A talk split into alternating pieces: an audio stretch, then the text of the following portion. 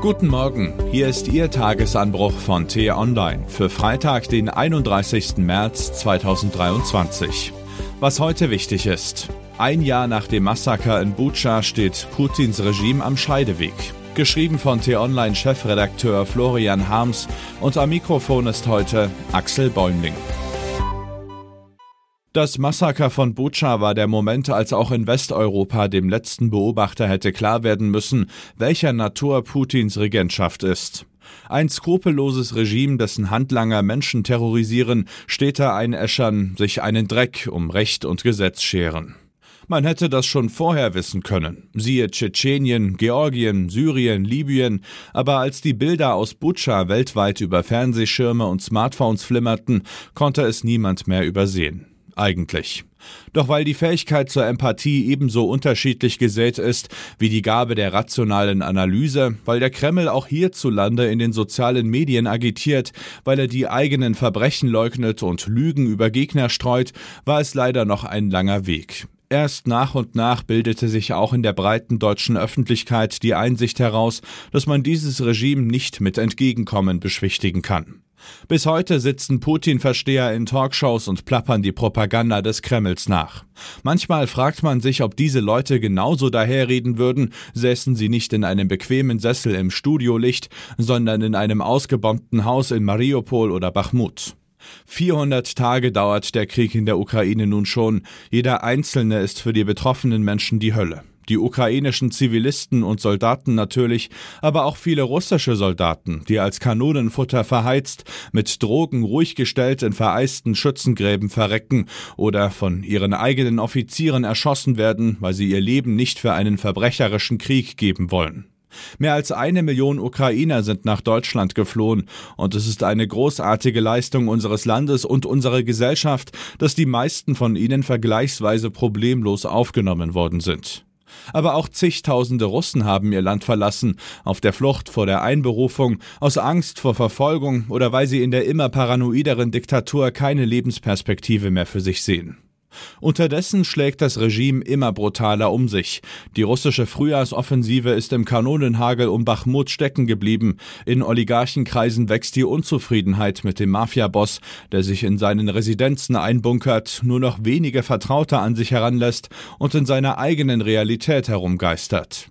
Putin wähnt sich offensichtlich als Zar Wladimir der Große, ein Wiedergänger Iwan des Schrecklichen und Peter des Großen.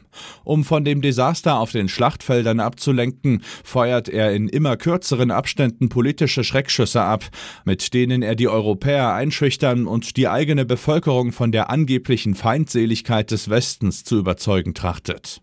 Atomraketen will er im Nachbarland Belarus aufstellen, der Zar. Heute wendet sich sein Büttel Alexander Lukaschenko in einer Rede an die weißrussische Bevölkerung, die mehrheitlich auf keinen Fall in diesen Konflikt hineingezogen werden will und den Diktator wohl am liebsten los wäre. Wie geht es weiter in dieser europäischen Katastrophe? Täglich bekunden Militärexperten, Politiker und Kommentatoren ihre Ansichten. Mal ist die russische Niederlage nur noch eine Frage von Monaten, mal stehen die Ukrainer kurz vor einem Rückzug aus dem östlichen Donbass.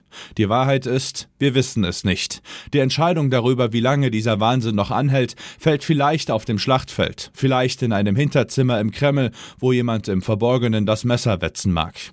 Stand jetzt wohl noch nicht an einem Verhandlungstisch. Aber eines steht fest. Egal ob man Waffenlieferungen befürwortet oder ablehnt und ganz gleich, welche Nachrichten ansonsten über die Bildschirme flimmern, die geschundenen Ukrainer brauchen täglich unsere Aufmerksamkeit und unsere Empathie. Erst recht heute, am Jahrestag des russischen Abzugs aus Butscha. Was heute wichtig ist. Der Gedanke war verführerisch und die Argumentation durchaus plausibel. Die erneute Kandidatur Recep Tayyip Erdogans für das türkische Präsidentenamt sei verfassungswidrig, weil er bereits zweimal zum Staatschef gewählt worden sei. Vielleicht besteht aber trotzdem die Chance für einen demokratischen Neubeginn in der Türkei.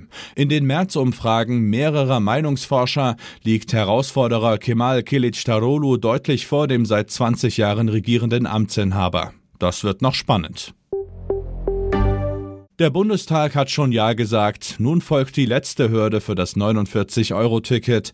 Heute soll auch noch der Bundesrat die Finanzierung des Deutschland-Tickets für den bundesweiten Nahverkehr durchwinken. Schon am Montag kann dann der Vorverkauf der Mai-Tickets beginnen. Mit seinem chinesischen Verbündeten Xi Jinping will Putin die Weltordnung stürzen. Was kann Deutschland tun, um das zu verhindern? Christoph Heusgen, Chef der Münchner Sicherheitskonferenz, hat es meinem Kollegen Marc von Lübcke gesagt. Den Link dazu finden Sie in den Show Notes und alle anderen Nachrichten gibt es auf t-online.de oder in unserer App. Das war der T-Online-Tagesanbruch, produziert vom Podcast Radio Detektor FM. In unserer Wochenendausgabe blicken wir auf die neuen Erkenntnisse zum Anschlag auf die Nord Stream Pipelines durch eine Recherche von T-Online und die Frage, ob das Russland im Kriegsverlauf schwächen könnte. Vielen Dank und Tschüss. Ich wünsche Ihnen einen schönen Tag. Ihr Florian Harms.